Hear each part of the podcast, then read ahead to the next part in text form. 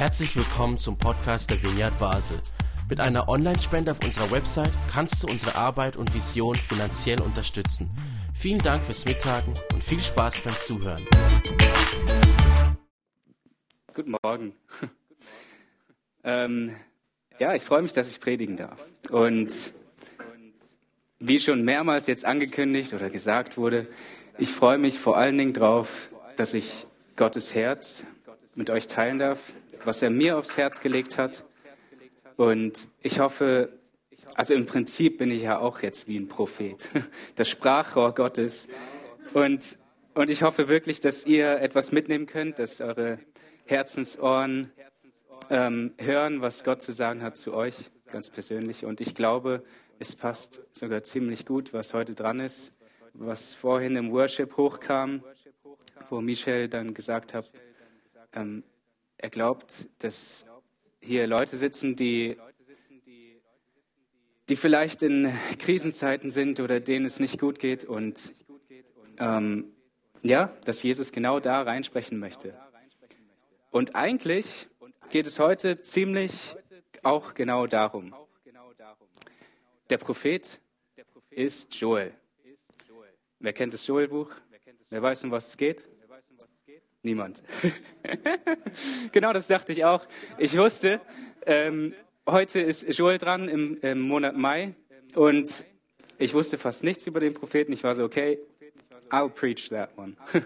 ich, will, ich will herausfinden, was hat Joel zu sagen, was steht im Joel-Buch und vor allen Dingen, und das Wichtigste für mich und das, was ich euch mit euch heute am meisten teilen möchte, was sagt das Joel-Buch mir? Was bringt, also das ist jetzt vielleicht ein bisschen egozentrisch, aber was bringt mir das heute? So, was, was hat es mit mir zu tun in meinem Alltag? Ganz praktisch. Um das einmal zu machen, natürlich, ich habe äh, das Joel-Buch gelesen ein paar Mal und ähm, ich möchte euch einen ganz kurzen Überblick geben, damit wir alle auf dem gleichen Stand sind. Um was geht es eigentlich? Und zwar finde ich, kann man das grob in zwei größere Teile aufteilen. Und den ersten Teil möchte ich nochmal in zwei kleinere aufteilen. Das heißt, der erste Teil vom ersten Teil, dort geht es um, ähm, Israel ist übrigens, kurzer geschichtlicher Hintergrund, Israel ist aufgeteilt in Nord- und Südreich. Ähm, und heute hier in dem Buch geht es um das Südreich, Juda. Ähm, und dort ist gerade eine Heuschreckenplage und eine Dürre. Die Heuschreckenplage hat einfach alles aufgefressen bis zu der letzten Baumrinde. Es ist einfach nichts mehr da. Die Dürre, kein Wasser, natürlich keine Ernte für das Vieh. Das Vieh lechzt und, und, und, und, und sehnt sich nach, nach Essen, nach Wasser, nach Erfrischung. Der Mensch natürlich am Überlebens, also überlebensbedroht. So. Lebensgrundlage nicht mehr da. Und, und Joel, der Sprachrohr Gottes, soll genau in diese Situation hineinsprechen. Kehrt um. Kehrt um zu mir, zu eurem Gott. Das ist der erste Teil vom ersten Teil. Zweite Teil vom ersten Teil.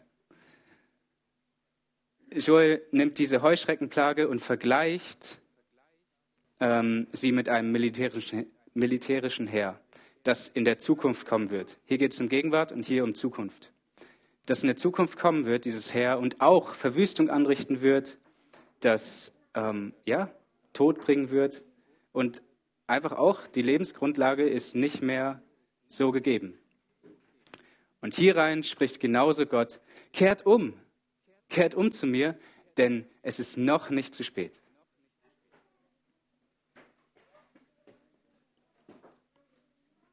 Dann der zweite größere Teil vom Buch. Hier spricht Gott und sagt,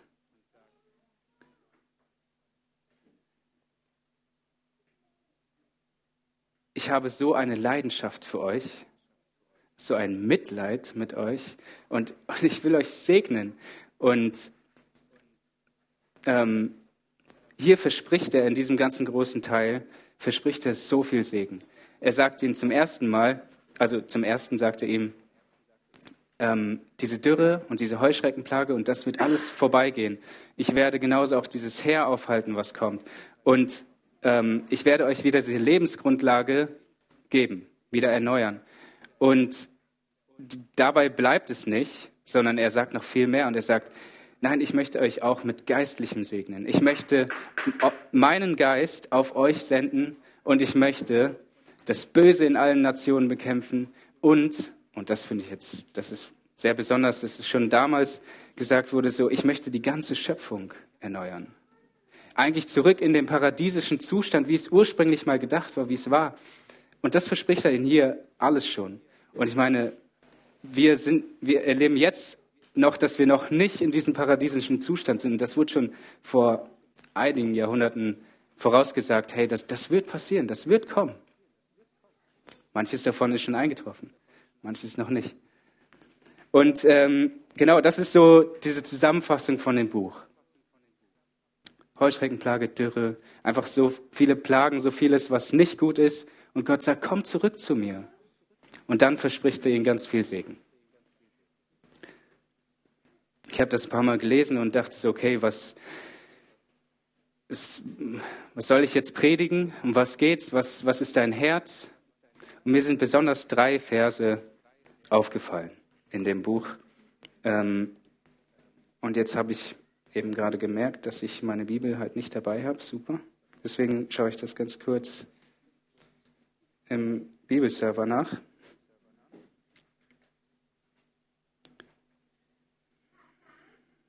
Es geht um Joel 2, Vers 12. Das ist der erste Vers, der mir aufgefallen ist.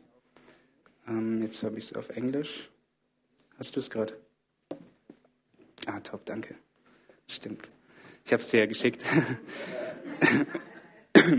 also, der erste Vers 2, Vers 12. So lautet der Ausspruch des Herrn. Noch ist es nicht zu spät. Kehrt um zu mir von ganzem Herzen, fastet und bereut unter Weinen und Klagen. Das ist so der erste Vers. Es ist noch nicht zu spät. Kommt zurück. Der zweite Vers. Zerreißt eure Herzen und nicht eure Kleider. Ja, kehrt um zum Herrn, eurem Gott. Reich an Gnade und Barmherzigkeit ist er, unendlich geduldig und von voller Güte. Er ist einer, dem das Unheil leid tut. Also erste Vers, noch nicht zu spät. Zweite Vers, kehrt wirklich um zu mir, tut echte Buße, echte Reue. Denn der dritte Vers, der ist ein paar Verse weiter, 2 Vers 18. Da erwachte im Herrn Leidenschaft für sein Land. Und er hatte Mitleid mit seinem Volk. Ich finde diesen Vers, der ist so. Oh. Da erwachte Leidenschaft, das hört sich so schön an, so, oh, ich, ich liebe den Vers. Und das, ja, diese drei Verse sind mir so aufgefallen und, und ich glaube, diese Verse ähm, haben mich sehr begleitet in meiner letzten Zeit. Und ich habe gemerkt, wow, das Joel-Buch, das, das spricht ganz praktisch auch zu mir, wenn ich es vergleiche. Um was geht es im Joel-Buch? Es ist eine Krise. Wo befindet sich das Volk? In einer Krise. Ich habe keine Ahnung, wie ich morgen überlebe. Ich bin zwar nicht in so einer Krise, andere schon, wenn wir an Ukraine denken, aber jeder kennt Krisen. Mögen es große Krisen sein, die lange andauern, die einfach schwer sind, die so, so sind. Oder kleinere Krisen, die kennen wir auch immer wieder, vielleicht in einer Beziehung oder, oder auch woanders, wo man einfach nicht mehr weiter weiß. Wir kennen sie, Krisen. Und interessanterweise, für mich war ja das Wichtigste, was, was sagt das Schulbuch? Was kann ich euch mitgeben? Was, was sagt es mir? Interessanterweise befand ich mich während meiner Vorbereitung vom, von der Predigt in einer Krisenzeit. Und ich möchte euch kurz mit hineinnehmen in, in meine Krise. Nicht, weil ich Mitleid möchte, sondern weil ich, weil ich euch zeigen will, wie, wie könnt ihr das auch anwenden für euch. Ähm, der April, der Monat April war ist sauvoll. Ich habe so viel ähm, verschiedene Termine gehabt, so viel Verschiedenes, was ich planen musste, manches, wo ich Verantwortung drin hatte. Und ähm, grundsätzlich einfach so viel zu tun. Das heißt, irgendwie wenig Zeit für mich, wo ich irgendwie einen gewissen Ausgleich kriege, wenig Sport und so weiter. Ähm, jeder kennt wahrscheinlich diese Zeiten von Stress und wo einfach so viel ist und wo es dir irgendwann über den Kopf steigt. Ähm, ich habe nachgedacht über einen ähm, Jobwechsel und musste mich entscheiden, mache ich das wirklich oder nicht. Hatte auch, dann kommen so Ängste bei mir hoch, so ja, ist das wirklich was für mich? Mache ich das auf lange Zeit? Und ich habe keine Sicherheit. Ein Punkt. Dann wurde ich unglaublich krank. So krank war ich schon ewig nicht mehr. Mit über 40 im Bett, eine Woche wirklich flach gelegen. Ich, ich war voll fertig. Und in einer Zeit, von wo ich so viel planen musste, so viel eigentlich ähm, anderes zu tun hatte, kommt genau blöd.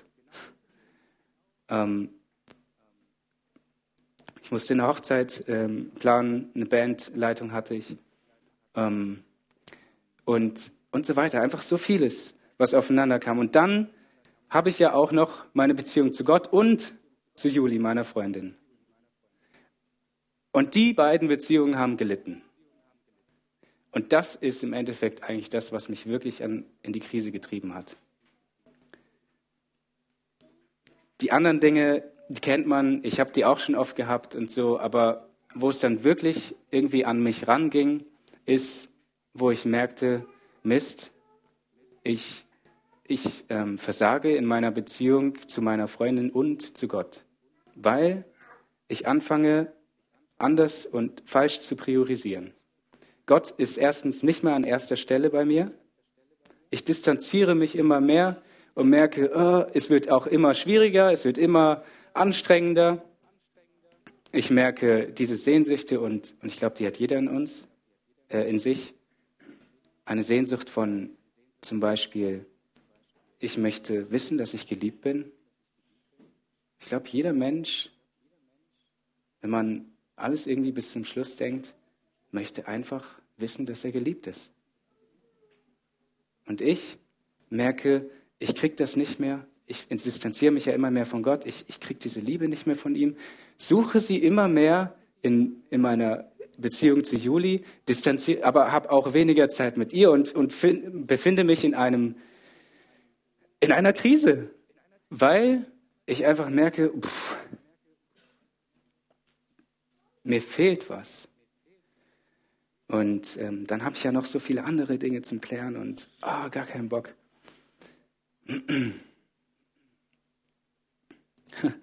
Und ich muss meine Predigt währenddessen vorbereiten.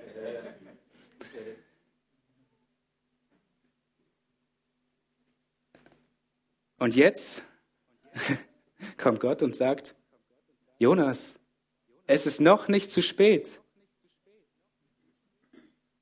Kehr um zu mir, komm zu mir, lass dich von mir fühlen. Umkehr. Und was sagt er? Zerreißt sein Herz und nicht dein Kleid. Also, was heißt das für mich?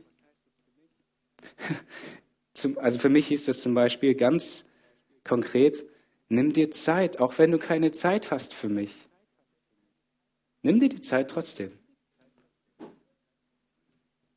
Und dann habe ich das gemacht. Ich gesagt, okay, ich nehme mir die Zeit für dich räume mir ganz viel Zeit ein und ich weiß nicht, wie lange das dauert, bis du endlich sprichst und bis du mich füllst und ein Tag, keine Ahnung, ein paar Stunden, vielleicht eine halbe Stunde. Wer weiß das schon? Es ist immer individuell. Und das habe ich schon erfahren mit Gott. Und dann ich so, okay, ich habe jetzt am Nachmittag frei, beziehungsweise keinen Termin, wo ich hin muss. Also nehme ich mir die Zeit und, und gehe.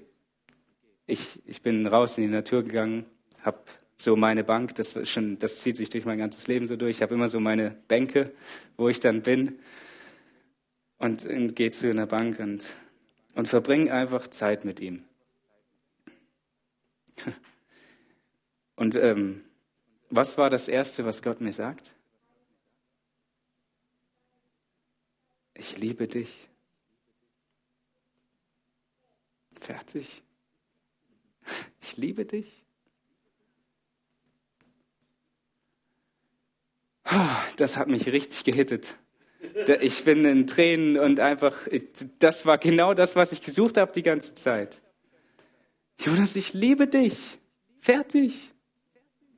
Egal wie du bist, egal wie eine dumme Situation du dich reingerannt hast, egal wie oft du weg von mir läufst, egal. Ich liebe dich. Ich habe so eine Leidenschaft für dich. Ich sage es euch, da erwachte die Leidenschaft des Herrn wieder für mich, beziehungsweise ich habe es endlich ähm, wieder in Anspruch genommen.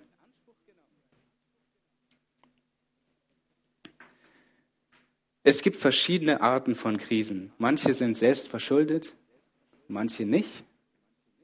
Und was mir wichtig ist zu sagen, ist, ähm, es gibt nicht unbedingt, unbedingt ein Tun-Ergehen-Zusammenhang von, wenn ich jetzt, äh, ich, ich befinde mich in einer miserablen Situation, ich habe keine Ahnung, wie ich da rauskomme und, und so weiter, dann gehe ich zu Gott und es, alles ist wieder gut.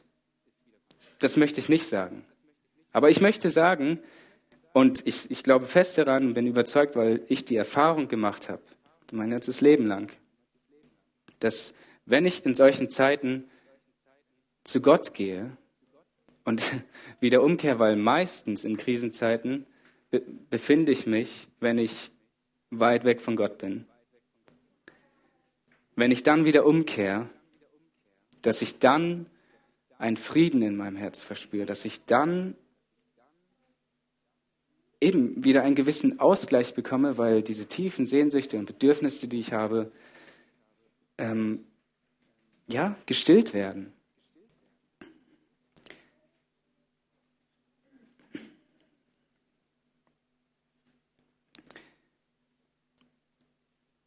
Es war nicht gleich alles gut in meiner Beziehung zu Juli. Es war nicht gleich irgendwie alles geklärt von wegen, mache ich den Job jetzt oder nicht. Und, und die ganzen anderen Sachen sind ja auch noch nicht erledigt gewesen, die ganzen Projekte und das, was ich alles machen musste. Die Zeit musste ich trotzdem noch investieren in die Sachen. Ich sage nicht, es ist alles wieder gut sofort, aber ich habe gemerkt, in dieser Situation hat Gott tatsächlich mich versorgt mit einem, so, mit, mit einem Segen, dass ich widersprechen konnte mit meiner Freundin und und wir viele Sachen klären konnten. Und Gott hat mir auch ganz, ganz spezielle Antworten gegeben, was ich sehr besonders fand, auf bestimmte Fragen, die ich hatte. Und in dieser Situation habe ich so erlebt, dass Gott tatsächlich sehr viel gerichtet hat, also wieder ähm, her, hergestellt hat. Aber ich glaube, das Tiefste und das Wichtigste, und das habe ich in meiner letzten Predigt schon gesagt, für die, die es nicht wissen, ganz kurz, mein Papa ähm, hat Tumor und ähm, er lebt seit 14 Jahren unter ähm, diesem Krebs, den er hat. Und, und er leidet ganz, ganz viel. Und ich verstehe nicht, warum. Da gibt es keinen Tun-Ergehen-Zusammenhang von, er hat, ähm, er, er, ist umgekehrt zu Gott und, und dann ist alles wieder gut. Nein, das, das sehe ich dort nicht. Aber ich sehe, dass Gott mit dabei ist. Und ich glaube, das ist das, was er dir in der Krisenzeit anbietet und was er dir sagt. Er sagt, kehr um zu mir. Und zwar wirklich. Nimm dir Zeit und was es auch immer für dich dann heißt. Und dann werde ich mit dir sein. Ich werde, ich, ich habe so eine Liebe und so eine Leidenschaft für dich. Ich werde dich füllen. Und, und das ist das ganz Besondere, wo ich auch gemerkt habe über die Zeit, wo ich einfach viele, viele, ähm, was ist das deutsche Wort für Struggles, ähm, Schwierigkeiten hatte, damit äh, umzugehen. Und so, da habe ich einfach gemerkt, ich bin immer wieder, immer wieder zu Gott. Ich habe gemerkt, okay, er füllt mich. Und ich komme in einen gewissen Frieden. Und das ist das, wo ich dann wieder okay war mit. Warum ist nicht geklärt, aber, also die Warum-Frage, aber ich fühle mich trotzdem irgendwie okay.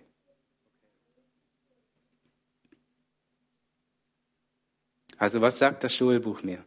Was sagt es uns? Was ist Gottes Herz? Was sehen wir? Wer ist Gott?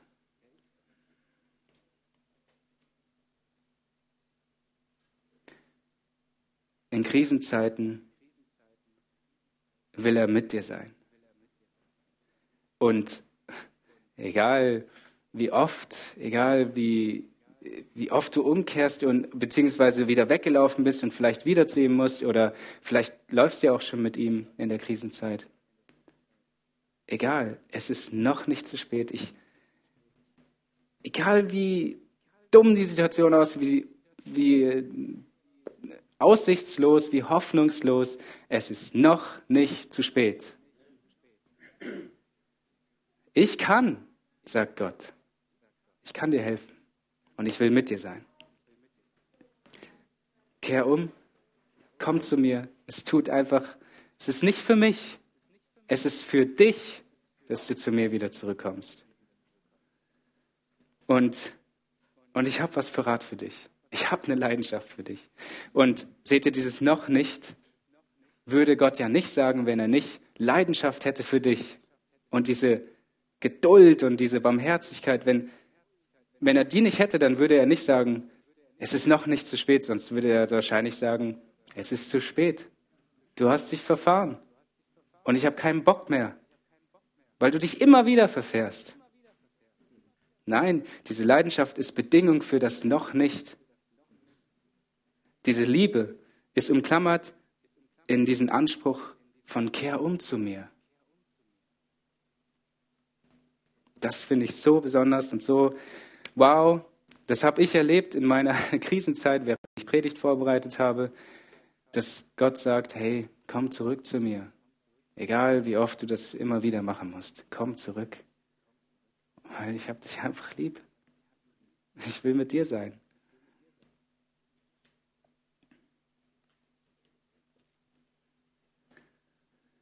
Ich weiß nicht, ähm, wie es euch geht und Eben, Michel hatte vorher das Gefühl, vielleicht sind manche von uns in einer schwierigen Zeit und befinden sich in einer Zeit, wo sie vielleicht Hoffnung verloren haben.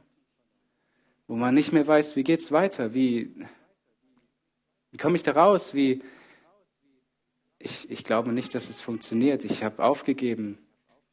Keine Ahnung. Ich möchte uns ermutigen, einmal darüber nachzudenken, wo stehe ich? Habe ich das vielleicht irgendwie letztens erlebt, eine Krisenzeit oder auf jeden Fall werden wir noch Krisenzeiten erleben. Vielleicht kann man sich überlegen, wie möchte ich nächstes Mal damit umgehen? Und manche befinden sich in einer. Und ich möchte, und ich, hätte es so gern, wenn wir einander ermutigen, wenn wir einander segnen, wenn wir sagen, nein, Gott sagt dir, es ist noch nicht zu spät. Und es gibt Hoffnung. Und du kannst in einen Frieden kommen. Wo steht ihr? Denkt darüber nach und, und dann dürft ihr euch sehr gerne zu euren Nachbarn umdrehen und einfach einander segnen. Und ihr dürft ganz selber entscheiden, wie persönlich ihr werdet, was ihr erzählt. Könnt ihr auch einfach sagen, na, mir geht es gerade nicht gut und ich, ich ich brauche einfach, ich brauche genau diesen Zuspruch. Ich fände es mega schön, wenn wir genau das jetzt einfach praktisch umsetzen können. Heike wird äh, ein bisschen Musik einspielen. Und ja, es ist noch nicht zu spät. Und Gott hat was parat für euch.